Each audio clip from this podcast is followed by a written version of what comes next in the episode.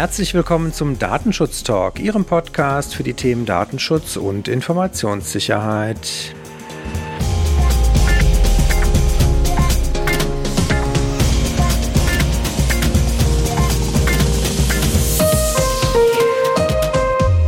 Mein Name ist Heiko Gossen und ich begrüße Sie wieder recht herzlich zu einer weiteren Themenfolge. Wir setzen heute unsere Themenreihe mit Microsoft Deutschland fort. Heute etwas unter einer etwas anderen Perspektive vielleicht, denn wir sprechen heute wieder mit Astrid Hückelkamp, die wir aus der Folge zu Purview und Priva bereits kennengelernt haben. Dort als Technologiespezialistin, aber heute äh, vielleicht ein bisschen mit einem anderen Hut auf, nämlich mit dem einer Betriebsrätin. Und äh, damit sage ich recht herzlich willkommen, Astrid. Hallo Astrid, ich grüße dich. Schön, dass du wieder da bist. Hallo, grüße dich, grüße euch und freue mich auch wieder dabei zu sein. Du bist jetzt seit über zehn Jahren bei Microsoft im Betriebsrat, schon als äh, Betriebsrätin aktiv und kannst daher natürlich jetzt auf, aus eigener Erfahrung heraus, auch aus äh, vielen Jahren dort, natürlich diese Perspektive mal, mal äh, für uns heute auch ein bisschen mhm. erläutern. Ich würde, bevor wir quasi da reingehen, nochmal für alle Zuhörenden, die vielleicht mit Betriebsräten im Eigenunternehmen nicht unbedingt zu tun haben, weil es im Unternehmen keinen gibt oder weil sie vielleicht nicht an der Schnittstelle so viel zu tun haben, nochmal ganz kurz einsortieren, warum das überhaupt ein Betriebsratsthema ist, wenn wir über Microsoft 365 sprechen, was heute wieder mal eines unserer Themenschwerpunkte ist. Und natürlich ist das heute nicht nur für Betriebsräte interessant, sondern natürlich auch für die Datenschutzbeauftragten. Es geht also heute auch so ein bisschen darum zu verstehen, wie ein Betriebsrat darauf blickt, was sind Sorgen, die man als Betriebsrat an der Stelle vielleicht auch hat, aber was sind auch Lösungen, die man als Arbeitgeber verfolgen kann, damit am Ende man im besten Fall auch zu einer gemeinsamen Lösung findet.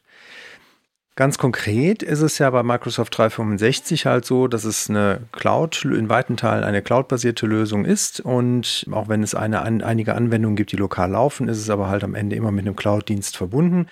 Und es gibt ein, ähm, ja, mehrere Urteile, die auch von Landes- und Arbeitsgerichten und Bundesarbeitsgericht dazu getroffen wurden, wann etwas mitbestimmungspflichtig ist. Jüngst gab es noch eins vom Bundesarbeitsgericht vom 8. März, das nochmal quasi festgestellt hat und bestätigt hat, die Auffassung der Vorinstanz, dass halt die Einführung von Microsoft 365 halt grundsätzlich die Möglichkeit einer zentralen Kontrolle beinhaltet. Und dabei kommt es gar nicht so sehr darauf an, was der Arbeitgeber möchte oder damit verfolgt, sondern es erstmal ganz objektiv gesehen technisch zu betrachten und diese Möglichkeiten bietet diese Lösung halt. Und deswegen ist es halt auch mitbestimmungspflichtig. Und hier in dem Fall ging es auch um die Frage, welcher Betriebsrat ist, wenn es halt einen Konzernbetriebsrat gibt, überhaupt zuständig. Da war das Ergebnis ist eigentlich der Konzernbetriebsrat, wenn es für das gesamte Unternehmen gesamtlich, gesamtheitlich auch eingeführt wird. Aus Arbeitgeberperspektive heißt das, ich muss den Betriebsrat einbinden. Das heißt, ich muss ihn, bevor ich das quasi einführe, kaufe, muss ich schon den Betriebsrat involvieren und mit ihm gemeinsam den Rahmen abstecken. Richtig, Astrid? Was, was muss ein Arbeitgeber idealerweise einem Betriebsrat vorab eigentlich und zu welchem Zeitpunkt an Informationen zur Verfügung stellen? Ja, die Cloud-Lösungen wie M365, das sind IT-Systeme über die Einführung, den Betrieb, auch über Änderungen an IT-Systemen muss der Betriebsrat informiert werden, im Minimum. Und dem Betriebsrat ist auch die Möglichkeit zu geben, diese IT-Systeme sich anzuschauen, zu prüfen, sich dazu eine Meinung zu bilden. Ob sie mitbestimmungspflichtig sind oder nicht, das ist etwas, was entweder dann die Gerichte, wie in deiner Einleitung gesagt, im strittigen Fall, ansonsten aber ähm, der Betriebsrat erstmal entscheidet. IT-Systeme, so fasse ich das Betriebsverfassungsgesetz auf, sind im Standard mitbestimmungspflichtig aus meiner Sicht. Das, das ist erstmal grundsätzlich. Ne, nehmen wir das schöne Wort grundsätzlich. Es gibt immer Ausnahmen, aber grundsätzlich sind sie mitbestimmungspflichtig. Ich glaube, in dem Verfahren, was du zitiert hast, ging es auch mindestens so sehr darum, wer, welches Gremium, welches Betriebsratsgremium denn jetzt die Mitbestimmung ausübt in dem von dir bestimmten Urteil. Das ist bei uns in unserem Hause unstrittig, weil wir uns da, da schon lange eine geübte Praxis haben. Wir sind eine GmbH, wir haben Standortbetriebsräte, wir haben ähm, einen Gesamtbetriebsrat und da wir eine sehr verteilte Organisation sind, wo es kein, einziges Team gibt, das an einem Standort arbeitet, haben wir uns im Sinne unserer Arbeitnehmer, Nehmerinnen darauf geeinigt, wir wir stellen Gesamtbetriebsvereinbarungen in den Mittelpunkt. Das heißt, alles das, was wir mitbestimmen, bestimmen wir im Rahmen von Gesamtbetriebsvereinbarungen, zu denen die dann eben halt gemeinschaftlich erarbeitet und auch dann am Ende des Tages verabschiedet, verhandelt und unterschrieben werden. Das ist, wenn man mal so guckt, wie macht die Microsoft Mitbestimmung, das ist unser Weg daran zu gehen an der Stelle. Und ähm, das gilt natürlich auch für alle IT-Systeme, inklusive M365. Als Betriebsrätin bin ich eine nicht freigestellte Betriebsrätin. Ich habe eben meine Aufgabe innerhalb des Unternehmens, das ist die Technologiespezialistin Compliance und als und arbeite als nicht freigestelltes Betriebsratsmitglied. Ich bin im Wirtschaftsausschuss und wir haben auch einen Ausschuss für Aus- und Weiterbildung. Da bin ich als Expertin, als Sachverständige mit drin in dem Umfeld ein interessantes Thema in diesem Umfeld, wie, wie man sich da genau aufstellt. Aber nicht entscheidend für M365 ist, mit, inhaltlich mitzubestimmen. Da ist es ein IT-System und wir reden über IT-Systeme. Genau, da gucken wir gleich nochmal drauf, wie das sich denn eigentlich in dieser Besonderheit vielleicht auch widerspiegelt, wenn es um IT-Systeme des eigenen Arbeitgebers geht, der entwickelt und die man andererseits natürlich auch mhm. dann im eigenen Unternehmen wiederum einsetzt. Aber wichtig, glaube ich, nochmal ein Punkt vorneweg, den, den du gemacht hast. Wie ist sozusagen diese Frage der Zuständigkeit der, der Gremien auch zu beantworten und zu lösen? Und ich denke, ein Punkt, den du schon angesprochen hast, ist halt ganz wichtig. Ihr habt das so gelöst über den Gesamtbetriebsrat. Das heißt nicht automatisch, dass es quasi immer genau diese Konstellation sein muss, sondern es ist halt sehr individuell, je nachdem, wie die Betriebsstätten, wie die Teams und so weiter aufgestellt sind und wie die Betrieb, Betriebsräte sich untereinander dann auch wahrscheinlich entsprechend verständigen, wie man es denn sinnigerweise ja. dann auch einheitlich lösen möchte. Es, es, muss immer im Rahmen des, Betrieb, äh, des Betriebsverfassungsgesetzes möglich sein. Und es ist natürlich auch immer eine Frage der Zusammenarbeit mit der Arbeitgeberin du bist ja in einem, in einem Unternehmen, nicht in einem luftleeren Raum. Ne? Du hast deine, du hast deine Kolleginnen und Kollegen, du hast gewisse Arbeitsaufgaben, das Unternehmen hat Ziele an der Stelle. Ähm, du bist mit für den Unternehmenserfolg zuständig und du bist, du bist für die Beschäftigungssicherung verantwortlich in dem, in dem Umfeld. Und da gibt es jetzt nicht die allumfassende Wahrheit. Es gibt Rahmen und Zwangsbedingungen, die das Gesetz äh, vorgibt. Und es gibt Gestaltungsmöglichkeiten. Und da versuche ich immer den Kolleginnen und Kollegen von Betriebsräten, mit denen ich dann auf Kundenseite zu tun habe, auch mit ihnen auszuloten, wie denn in ihrem Unternehmen der Gestaltungsspielraum aussieht, was denn ihre Arbeitgeberin, ihr Arbeitgeber als Gestaltungsspielraum zulässt oder was, was sie sich erarbeitet haben. Also wie läuft das traditionell historisch? Wie ist das Best Practice, wenn man das auf Neuhochenglisch ausdrückt? Wie geht's in dem Unternehmen und wie geht's bei uns gut? Und das ist so das Spannungsfeld, in dem man dann auch kreativ werden kann und auch sehr konstruktiv zusammenarbeiten kann am gemeinsamen Fortschritt und Weiterkommen. Aber was du vorhin so erwähnt hast, dieses so im Nebensatz kam ja, diese Möglichkeiten, diese Kontrollmöglichkeiten durch das IT-System an sich, die das Bundesarbeitsgericht dann nochmal festgestellt haben, hat. Ich würde dem nicht widersprechen, dem würde ich zustimmen. Also was M365 anbelangt. Auf jeden Fall. Da gibt es ja auch viel Kritikpunkte durchaus, auch von den Datenschutzaufsichtsbehörden, dass natürlich die Überwachungsmöglichkeiten der, der Tools selber mitunter auch vielleicht mit dem europäischen Datenschutzrecht manchmal etwas schwerer zu vereinbar sind. Das ist im amerikanischen Raum wahrscheinlich äh, vielleicht etwas einfacher, da bin ich kein Experte für, deswegen vermute ich das nur. Aber am Ende ist es ja auch immer die mhm. Frage, und da haben wir ja auch schon so ein bisschen drüber gesprochen in unserer ersten Folge mit Purview, welche Dienste ich denn überhaupt nutze als Unternehmen. Und da hängt es natürlich nachher auch ein bisschen wieder datenschutzrechtlich in der Bewertung dran. Was ich nutze als Arbeitgeber, Arbeitgeberin und was ich auch nicht nutze und wie ich es nutze, das ist für den datenschutzrechtlichen Teil natürlich sehr, sehr wichtig. Für die Frage aber der Beteiligung des Betriebsrates und der Mitbestimmung, da kommt sozusagen nicht so sehr darauf an, im ersten Schritt, also da kommt es vielleicht nachher darauf an, was steht in der Betriebsvereinbarung, wie löse ich das, was ja. gestatte ich dem. Arbeitgeber und was nicht und Ne, zu welchen Zwecken darf er was machen?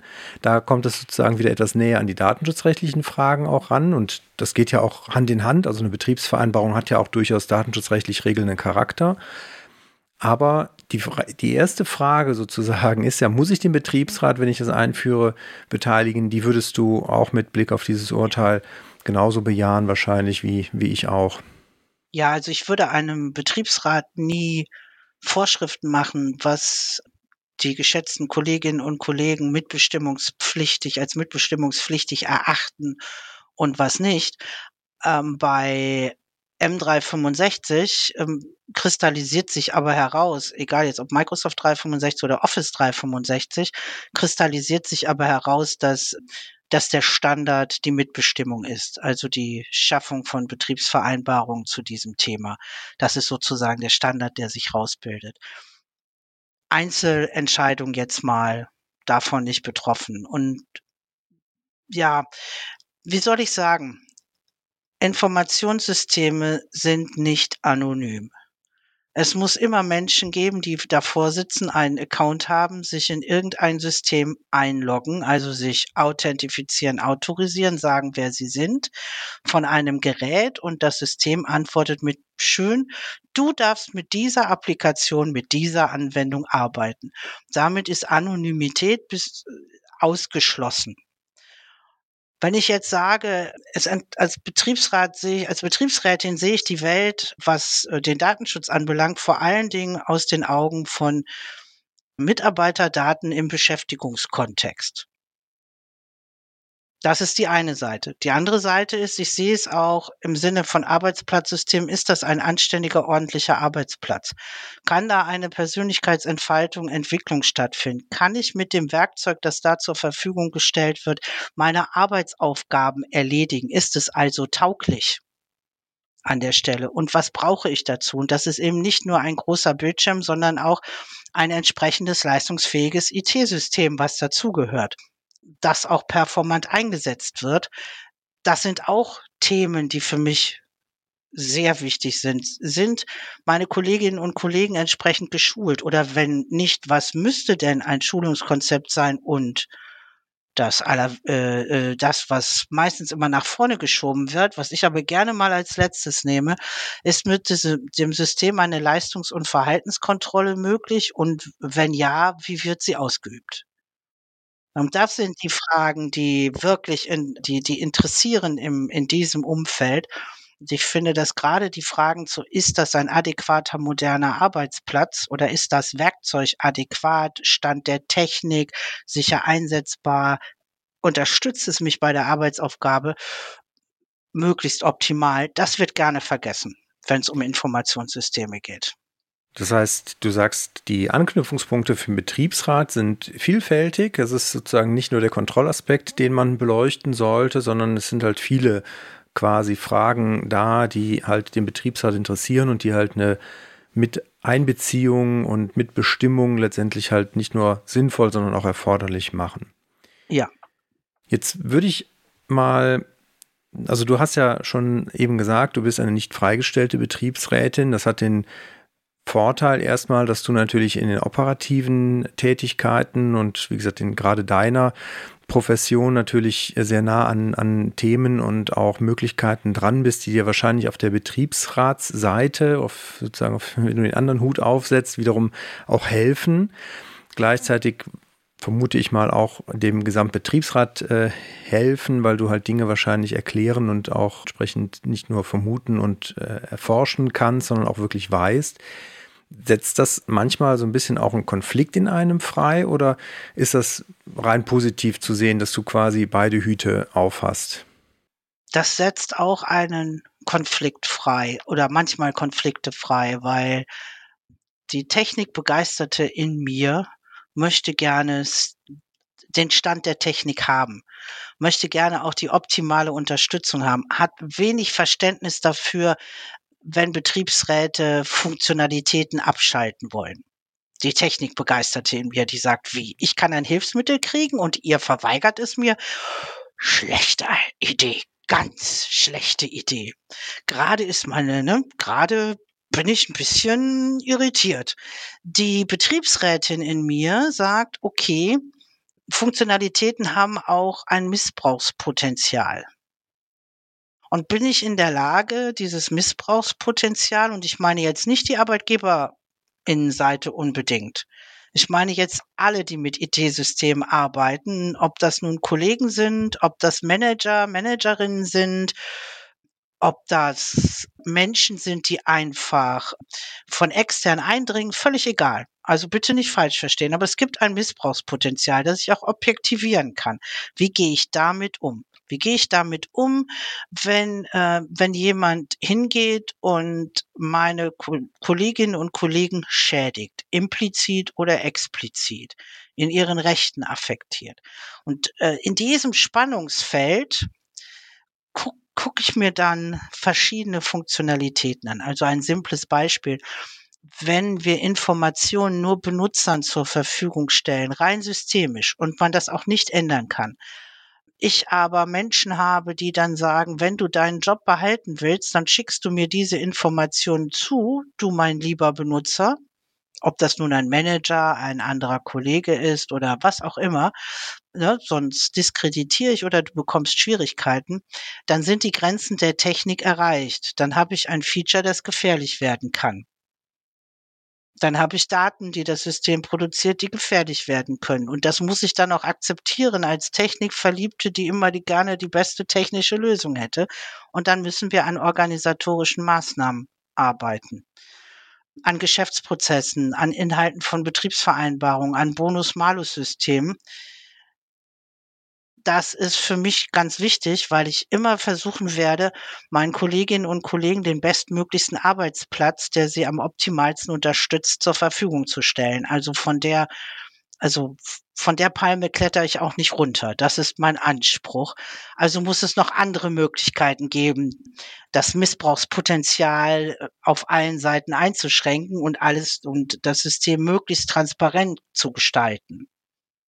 Naja, und äh, wenn die Politik mich halt nicht lässt, also da, wo Schrems 2 dafür sorgt, dass wir halt keinen sicheren Drittstaat Drittstaatentransfer, ich übe dieses Wort immer noch, auch nach all der Zeit, haben, da kann ich ihn natürlich auch nicht herstellen, sondern dann muss ich geduldig warten, bis die EU und die USA dem Problem erfolgreich näher getreten sind. Da äh, hat der Kaiser sein Recht verloren, um es mal so zu sagen. Ich könnte mir vorstellen, und auch da würde mich natürlich so deine Sicht drauf äh, interessieren, dass es halt auch gerade, wenn es um Produkte des eigenen Arbeitgebers geht, die man beurteilen muss, dass das nicht nur für dich, sondern für den gesamten Betriebsrat vielleicht auch nochmal eine eigene Herausforderung ist, wie man sich dazu dann am Ende positioniert und welche Funktionen man denn abschaltet oder auch nicht abschaltet. Wir haben eine typische Microsoft-Lösung dafür gefunden. Ich nenne sie mal typisch. Das eine ist, wir arbeiten eng mit der Entwicklung zusammen. Es hat sich also ein sehr produktiver Austausch zwischen uns und Teilen der Produktgruppen entwickelt zum Thema, welche Rechte und Rollenkonzepte bauen wir denn in die Systeme mit ein. Das äh, ist uns auch ein Anliegen, dass wir da unsere Stimme erheben. Das ist das Erste. Das funktioniert mittlerweile sehr gut. Und das Zweite ist, das Werkzeug an, an sich ist auch eine Definitionsfrage. Man kann zum Beispiel sagen, Excel ist ein Tool, ein Werkzeug, das mitzustimmen ist. Wir würden eher sagen, es sind die Excel Services. Oder es ist das Power BI, äh, der Power BI Bericht, nicht Power BI. Also was mache ich denn mit dem Tool? Was erzeuge ich denn für Berichte? Personifiziere ich das? Kommt da eine Leistungs- und Verhaltenskontrolle raus? Gibt es da also ein Ampelsystem, zum Beispiel Rot, Gelb, Grün oder Daumen runter oder rauf? Also solche Sachen, die schon gleich eine entsprechende eine entsprechende Einordnung, du bist der Beste, du bist die Schlechteste oder umgekehrt, dann nach sich ziehen. Das ist das, was wir gerne mitbestimmen wollen. The Access Service ist es nicht. Und das auch aufgrund der schlichten Tatsache, dass ja die Hälfte aller Microsoft-Mitarbeiterinnen oder Mitarbeitern dann im Ring 2 oder Ring 3, so nennen wir das, dann unsere Software mittestet. Also die haben, wenn man so will, Beta-Versionen drauf. Wir reden jetzt auch über einen Webbrowser miteinander, einen Edge-Browser, der zumindest auf meiner Seite die Features testet, die du vielleicht in drei Monaten in deinem finden wirst. Das heißt also, ihr habt auch insbesondere dadurch, dass ihr natürlich die eigenen Produkte nutzt, eure Sicht auch immer wieder zurückgespielt in die Entwicklung, was natürlich im Ergebnis auch wieder anderen Betriebsräten in Unternehmen, die eure Produkte einsetzen, dann im besten Fall auch alles natürlich wieder positiv äh, zugutekommt. Gleichzeitig ist es aber sicherlich so, dass es ja auch immer wieder Fragen von Betriebsräten gibt, die an euch herangetragen werden. Vielleicht, bevor wir, bevor wir mal auf eine Frage, die auch bei unseren Kunden immer wieder mal ein Thema ist, kommen, wo und wie kann ein Betriebsrat sich denn über diese Produkte und über das, was vielleicht aus seiner Sicht sinnvoll mhm. und äh, was vielleicht auch, wie du hast eben schon gesagt, Best Practices sind, informieren? Wie kommt er eigentlich an die richtigen Informationen ran? erst einmal wie jede andere Fachabteilung einer unserer, eines unserer Kunden über die gängigen Dokumentationen, die Webinare, die Events, die wir anbieten, alles Mögliche. Und natürlich haben wir da also das komplette Portfolio und natürlich auch über unsere Partner. Also jeder Betriebsrat hat ja das Recht, sich Sachverständige oder Experten da hinzuzuziehen.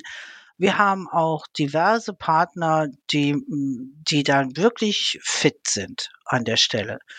Und vor allen Dingen Partner, die sich mit dem Thema Compliance beschäftigen, haben auch meistens eine nicht zu unterschätzende Erfahrung rund um die Mitbestimmung und um Betriebsvereinbarungen und was da fachliche Grundlagen sind.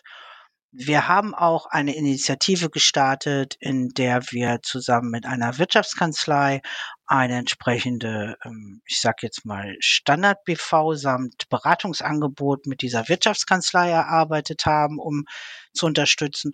Und dann gibt es noch den sogenannten Betriebsrats-Roundtable, den ich zusammen mit den Kollegen der Isabel Vogel und dem Christoph Lesser regelmäßig so alle drei, vier Monate mal betreibe ursprünglich ein On-Site-Format, dann aufgrund der äußeren Zwangsbedingungen ein Online-Format und im Dezember das erste Mal wieder ein Hybrid-Format und wahrscheinlich wird es dann auch immer Hybrid bleiben, indem wir alle paar Monate mit Betriebsräten diskutieren und völlig subjektiv mit Betriebsräten zusammen über interessierende Themen diskutieren.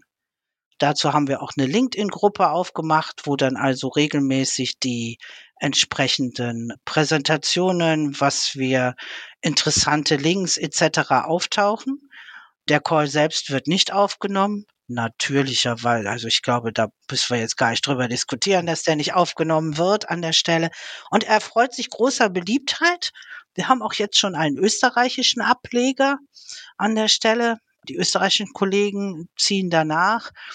Und da kann, also, ja, wie soll ich das sagen? Also, die Techies haben beschlossen, die Isabel, der Christoph und ich, das ist die Ask Me Anything Session. Sechs Stunden. Wir haben immer einen gewissen Inhalt vorbereitet. Ein M365 ist ein Evergreen, ist ein Evergreen SAS-Service. Das heißt, es gibt Änderungen am laufenden Meter. Es wird, werden dauernd Funktionen hinzugefügt wir fragen uns immer am Ende eines solchen BR Roundtables, was wir beim nächsten Mal machen sollen.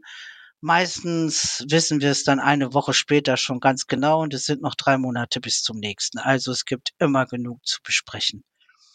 Sehr gut. Das heißt also, dieser BR Roundtable, der steht allen Betriebsräten offen. Die können sich dort anmelden und teilnehmen. Den Link würde ich dann vorschlagen, packen mhm. wir auch mal in die Show Notes, mhm. damit dann alle, die da für in Frage kommen, sich dann gerne auch natürlich da einklinken können und wenn ich es richtig verstanden habe, dann da auch jede Frage mhm. stellen dürfen, die dort hineinpasst. Jetzt hast du schon einen Punkt angesprochen, der, und genau das ist, glaube ich, ein Schmerzpunkt auch für viele Betriebsräte, aber auch gleichermaßen für viele Datenschutzbeauftragte und auch Informationssicherheitsbeauftragte in Unternehmen, ist halt, dass sich bei SaaS-Produkten natürlich immer wieder Dinge ändern. Es kommen Features hinzu, es werden auch mal Dinge eingestellt, aber in der Regel sind ja vor allen Dingen die Veränderungen mit neuen Möglichkeiten, neuen Daten, die erhoben, verarbeitet werden und so weiter, immer der Schmerzpunkt. Wie regelt das, also wie regelt ihr das zum Beispiel bei Microsoft? Mhm. Wie regeln das aber auch typischerweise viele Kunden? Vielleicht kannst du unseren Kunden auch mal einen Tipp geben oder unseren Zuhörern mal einen Tipp geben, wie man da sinnvolle Regelungen findet, damit es dann am Ende halt nicht das Gefühl gibt, man die Hälfte der, der Features, die heute in place sind, sind alle an einem vorbeigegangen. Tja, das ist gar kein so einfaches Thema. Also wir bei der Microsoft, wir gehen da eher gelassen mit um. Das kann ich aber den meisten Kunden nicht empfehlen. Wir sind der IT-Hersteller.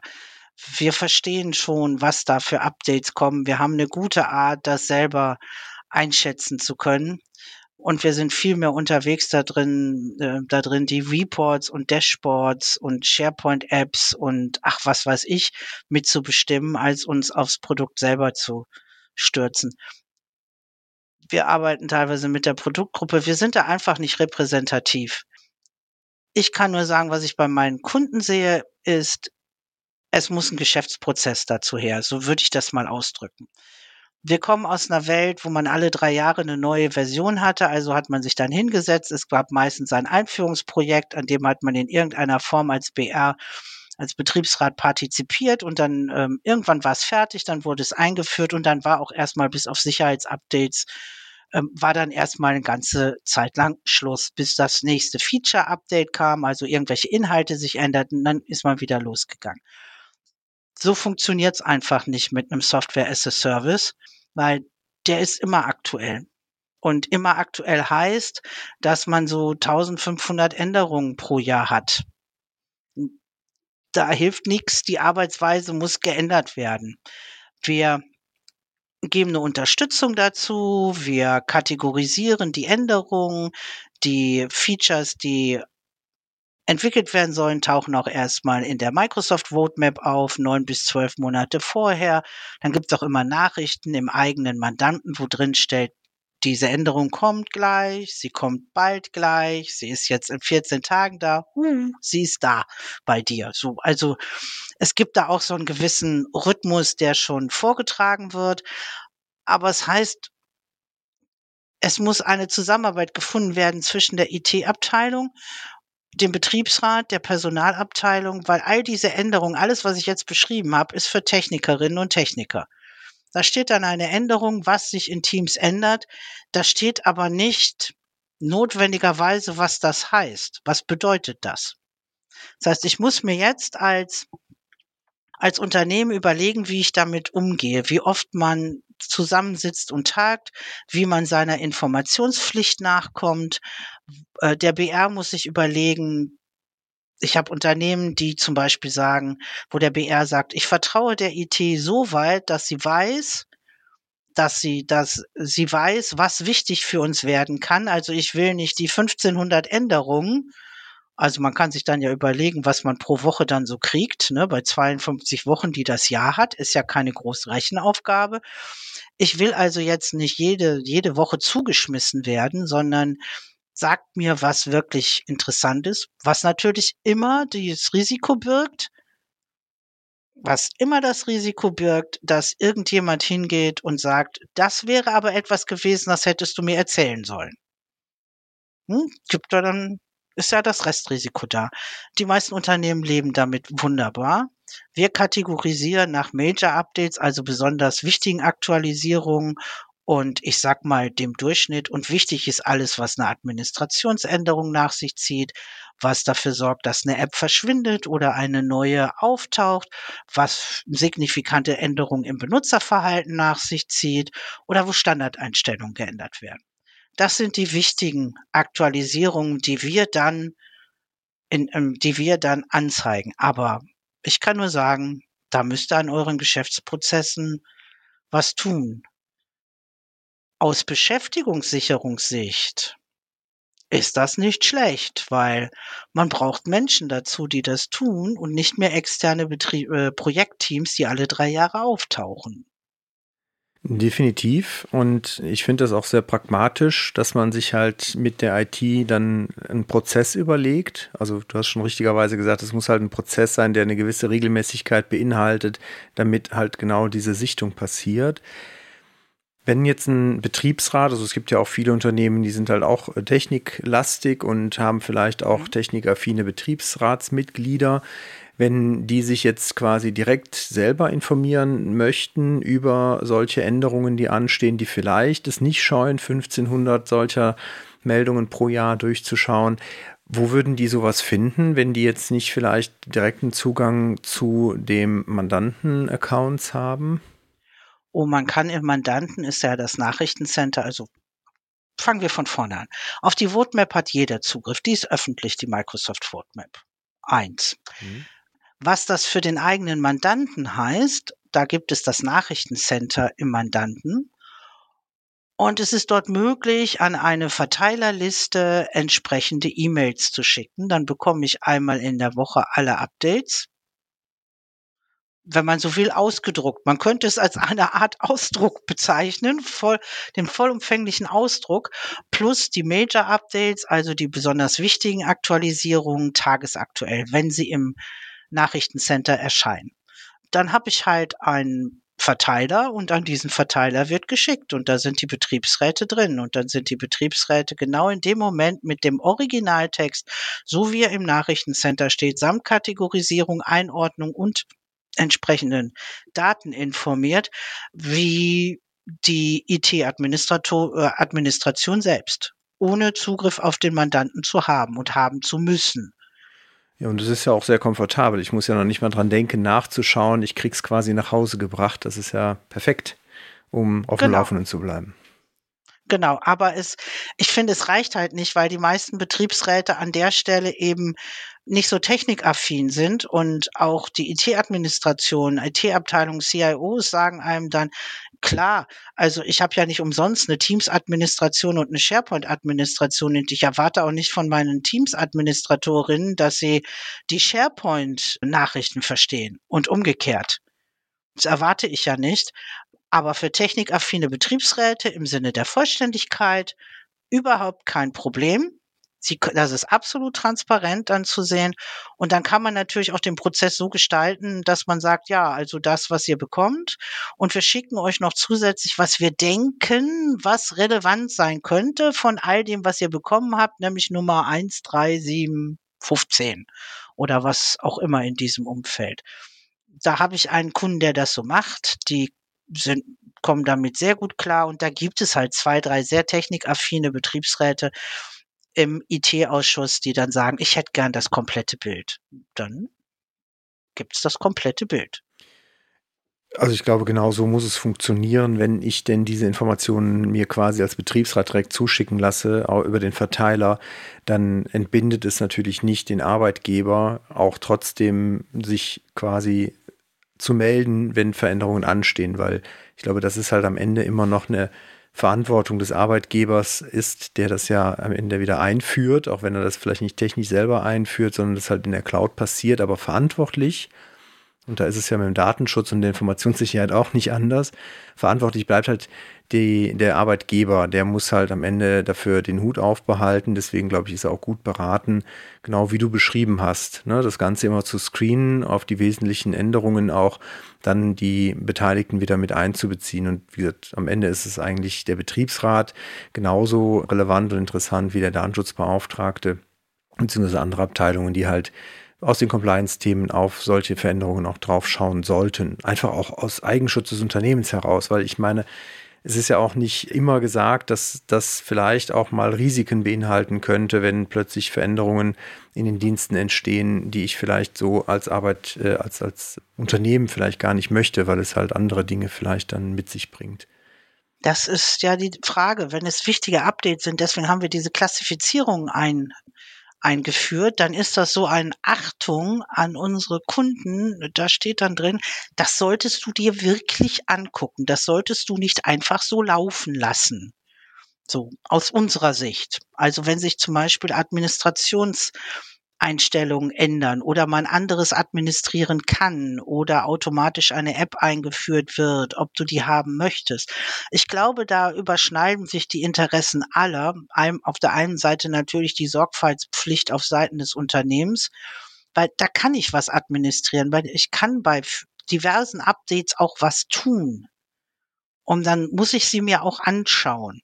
Das ist mal, dann kann ich mich auch nicht von der Verantwortung freisprechen nach dem Motto, ja, das ist ein Software as a Service, ich kann daran eh nichts machen. Ja, ich kann bei ganz vielen Dingen nichts machen, weil das ist die Definition eines Software as a Service. Ich bin immer aktuell und es gibt eine Menge Updates, die passieren einfach und da ist auch nichts dran zu tun. Ja, aber es gibt auch die anderen und da muss ich hingucken.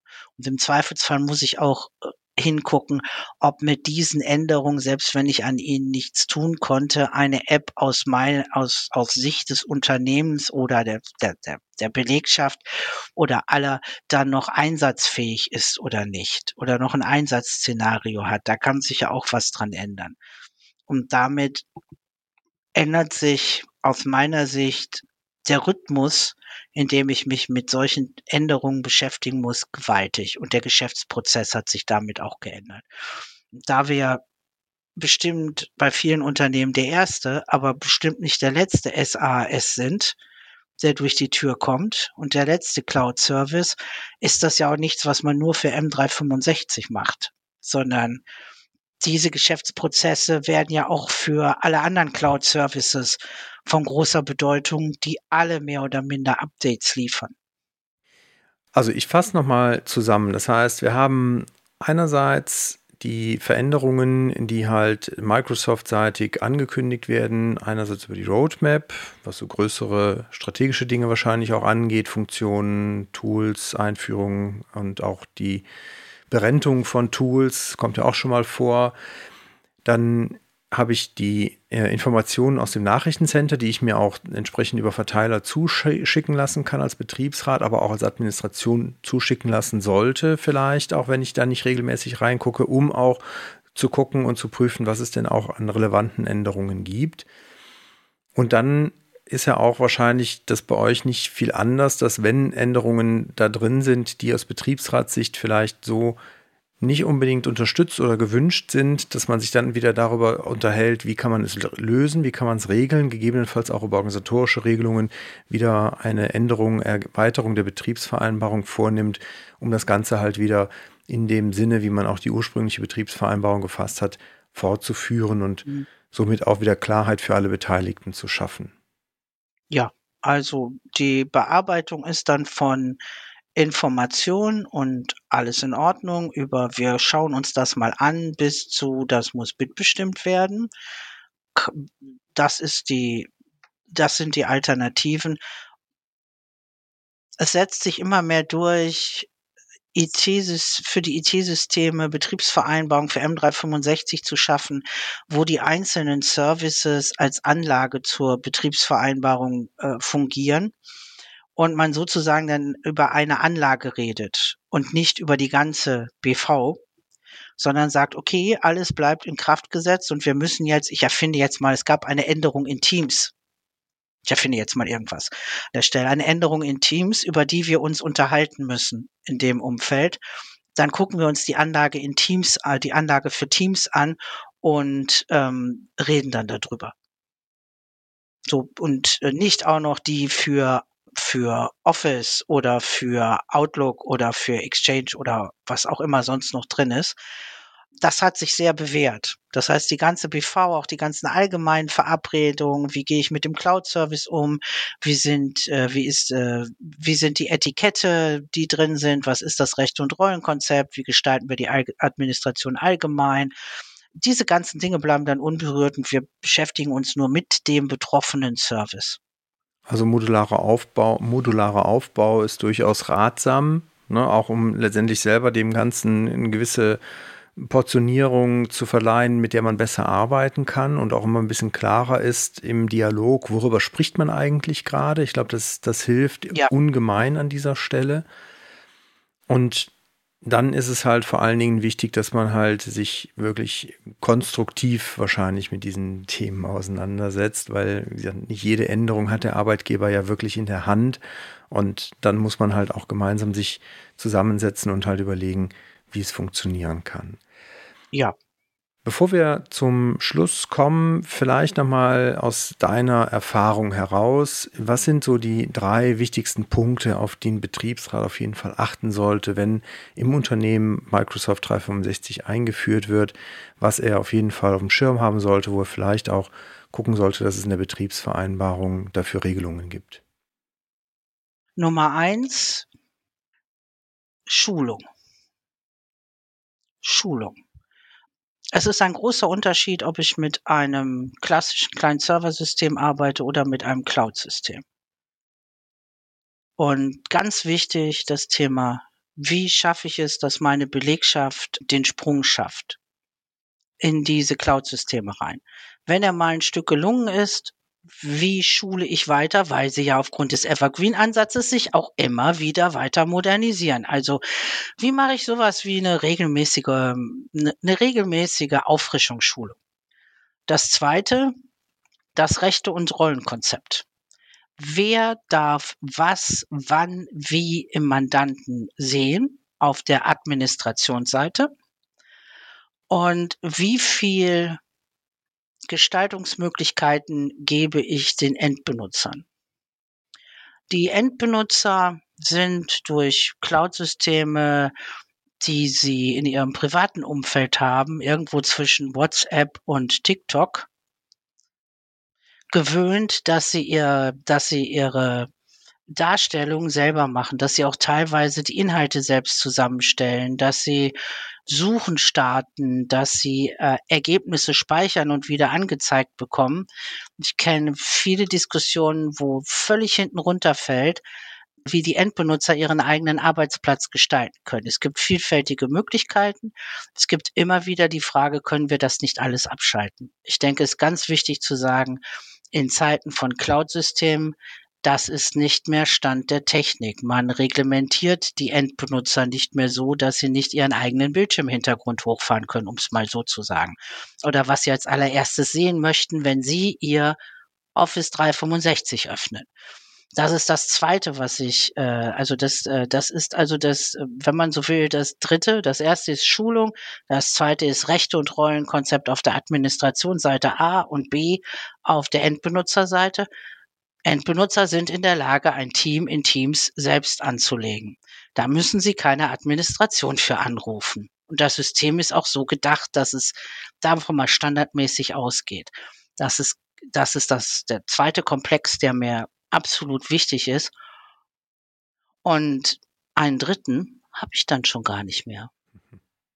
Der, der, alles, was an dritter Stelle kommt, ist spezifisch für das jeweilige Unternehmen was ist deren Schwerpunkt? Wo, wo, wo ist das, äh, was sie am meisten brauchen oder am meisten nicht brauchen, um es mal so zu sagen, und nicht gebrauchen können?